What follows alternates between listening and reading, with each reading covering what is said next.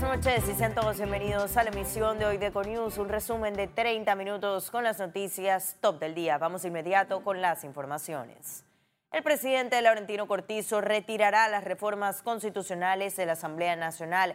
Nuestro compañero Félix Chávez nos trae el reporte desde el Palacio de las Garzas, donde se realizó el Consejo de Gabinete. Adelante, Félix, te escuchamos. Gracias, Astrid. Y son distintos los proyectos aprobados hoy desde el Consejo de Gabinete, tal es el caso de un bono de 422 mil millones de dólares para hacer pagos desde 2011 a la fecha. También eh, un proyecto presentado por la ministra de Educación para eh, comprar útiles escolares por alrededor de 12 millones de dólares y mochila por 4 millones. El tema central también de este Consejo de Gabinete fue el proyecto de las reformas constitucionales. Hoy el Consejo de Gabinete aprobó eh, de manera unánime la resolución que pedirá al Pleno de la Asamblea Nacional el retiro de este proyecto a partir de la próxima legislatura que iniciará eh, el 2 de enero de 2020. Vamos con las declaraciones del ministro de la Presidencia en este Consejo de Gabinete. De manera unánime se aprobó la resolución 152-19 que autoriza al Ministerio de la Presidencia a presentar la nota que corresponde para retirar el paquete de reformas electorales de la Asamblea Nacional tal y como el presidente lo anunció esta mañana en el evento que tuvimos y que eh, algunos de ustedes nos pudieron acompañar. Y es que más temprano el presidente de la República, Laurentino Cortizo, se reunió con los representantes del Consejo de la Concertación Nacional para el Desarrollo y también con la representante en Panamá del Programa de las Naciones Unidas para el Desarrollo, donde se comprometió eh, a firmar un memorando para hacer entonces el retiro. Esto se dio más temprano y con esta firma se retirará el proyecto de reformas constitucionales. A continuación, el siguiente reporte. El anuncio se dio tras la firma de un memorando de entendimiento con el Programa de las Naciones Unidas para el Desarrollo, organismo que será facilitador de un amplio diálogo. También hay un trabajo que se tiene que reconocer al Consejo de la Concertación. Obviamente tenemos que hacer ajustes a ese Consejo, tenemos que ampliarlos, tenemos que ampliar la participación de ese Consejo. Y es importante destacar desde el inicio que en este proceso no somos un mediador ni intervenimos en la discusión, solo facilitamos el diálogo entre panameños y para los panameños. Cortizo manifestó que habló con el presidente de la Asamblea Nacional, Marcos Castillero, donde la propuesta tomará un nuevo rumbo a pocos días de iniciar la segunda legislatura. Va a ser probablemente, si la idea es el 21 con el bicentenario, sea, darnos esa oportunidad de poder hacer las reformas que se requieren, por ejemplo, en los tres órganos del Estado. Se instalará una plataforma basada en el cumplimiento de tres fundamentos, inclusión involucrando a jóvenes, adultos y a diferentes grupos étnicos, territorialización con mesas locales en 10 provincias y 5 comarcas, y transparencia y rendición de cuentas con un sistema de comunicación permanente. También podemos mencionar que la Junta Directiva de la Asamblea Nacional se pronunció a través de su cuenta de Twitter anunciando que eh, están dispuestas a el diálogo para discutir el proyecto del Ejecutivo de las reformas constitucionales. Voy contigo, Astrid.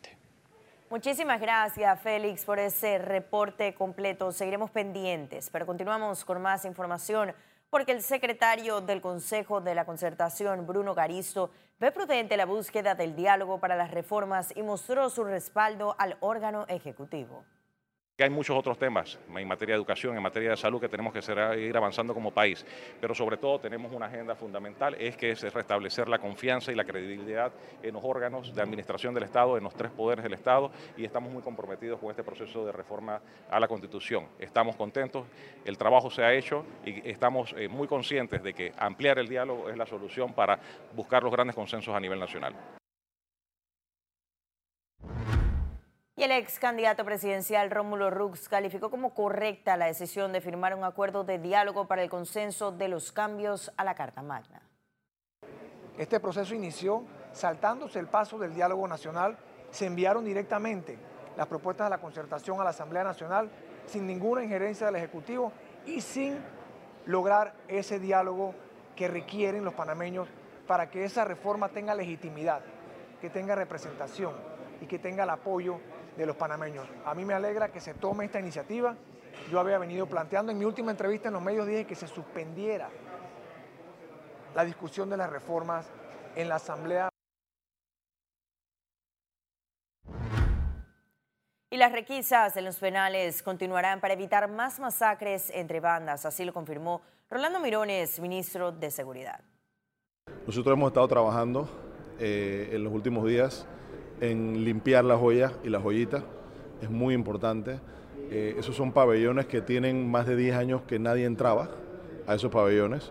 Nosotros hemos hecho ya en esta administración muchas, muchas requisas en lo que se ha encontrado, por supuesto que armas eh, y todo tipo de objetos prohibidos, armas, drogas y objetos prohibidos. Eh, y vamos a seguirlos encontrando, yo no tengo ninguna duda de eso.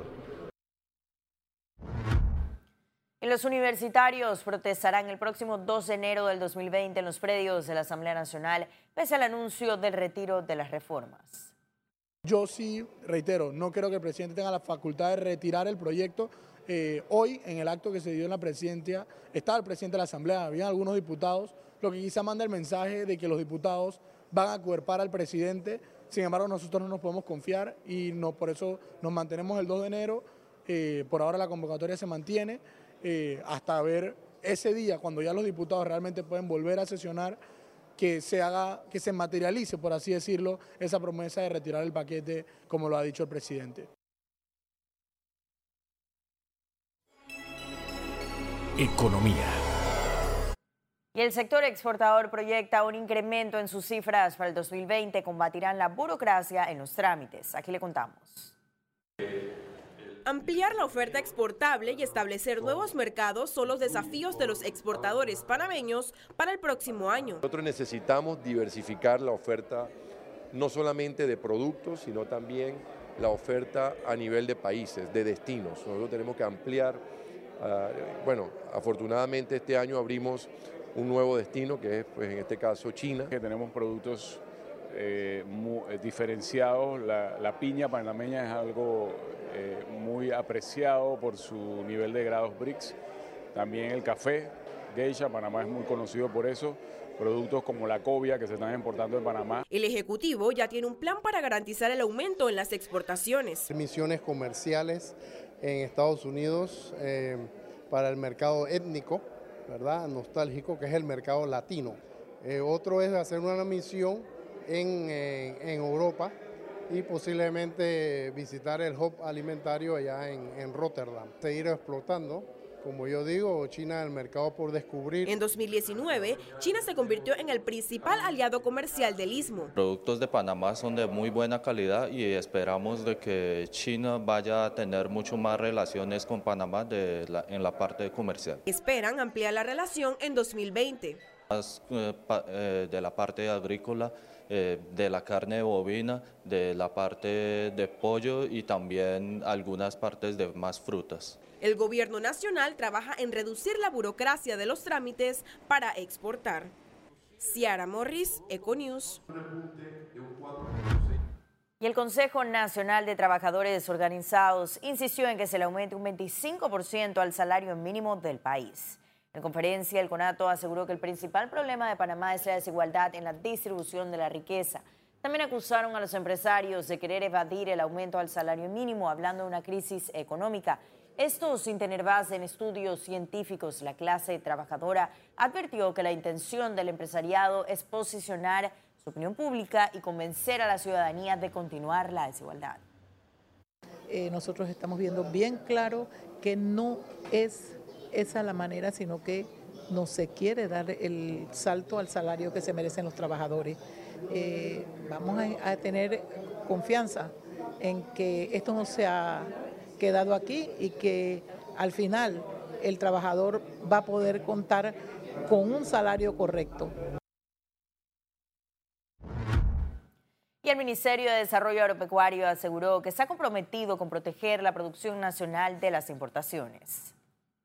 Y al final lo que busca el principio es que enfoquemos nuestros esfuerzos en proteger la producción nacional garantizando la sanidad vegetal y la salud animal. Los productos son productos lácteos, arroz, maíz, eh, carne de cerdo, aves y, y ahora de ganado también. Tenemos la cebolla, la papa, el tomate, el azúcar. Son básicamente los productos que se producen en Panamá y el gobierno nacional lo que se ve abocado es a monitorear bien que no exista una competencia desleal del extranjero.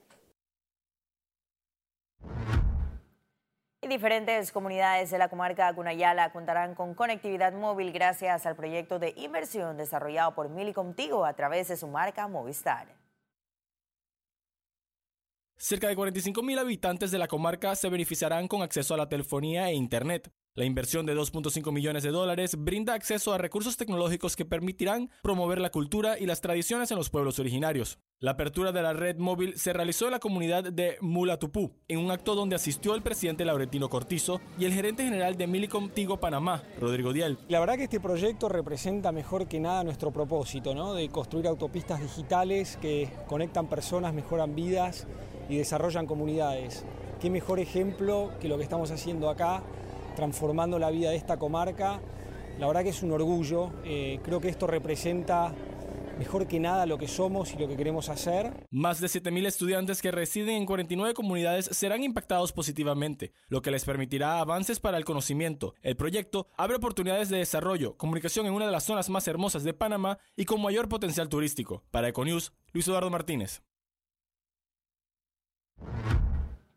Y el Ministerio de Economía y Finanzas celebró su vigésimo primer aniversario desde su fundación en 1998. Los diversos actos iniciaron con una Eucaristía en la iglesia del Santuario Nacional dirigida por el párroco Eduardo Alfaro. Luego en la institución entregaron reconocimiento a 12 colaboradores por su trayectoria laboral en dicha institución. Y ahora sí ha llegado el momento de conocer un resumen de la jornada bursátil de este lunes 23 de diciembre. Adelante. El Dow Jones cotizó en 28.551 con 53 puntos, sube 0.34%. El IBEX 35 se situó en 9.659 con 60 puntos, aumenta 0.16%. Mientras que la Bolsa de Valores de Panamá cotizó en 454 con 72 puntos, sube 0.10%. Ahora veamos en detalle el volumen negociado en la Bolsa de Valores de Panamá.